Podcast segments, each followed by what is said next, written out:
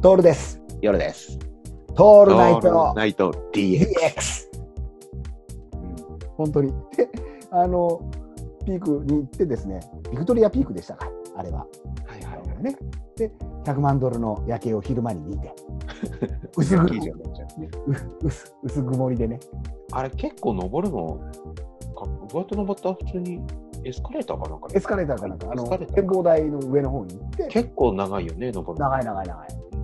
で、そうですよ。で、またすそぐれか、らさ、うじあの一番上にジャッキーのなんかプレートあったよね。そうそう、あったあったあそっこた。そこでようやくジャッキーにジャッキーに会ええた。俺たちのジャッキー感が出てきたんだけど、もうそれどころじゃないの、暑くて。た。暑いね もう、もう、もういいから涼しいところ行きたくなっちゃってて。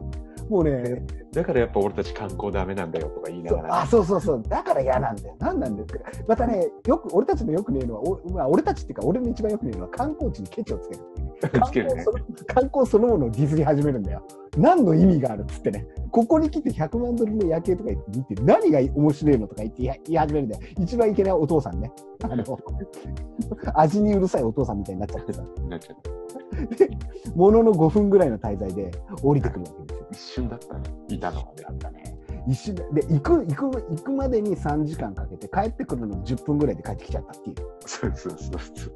でもうこの時点であそろそろこうもうもう暑いからよりさん空港行こうよそう空港で涼もうよ。ね、あのほら去年とか見ると空港があのデモ隊に占拠されたあっこだよね。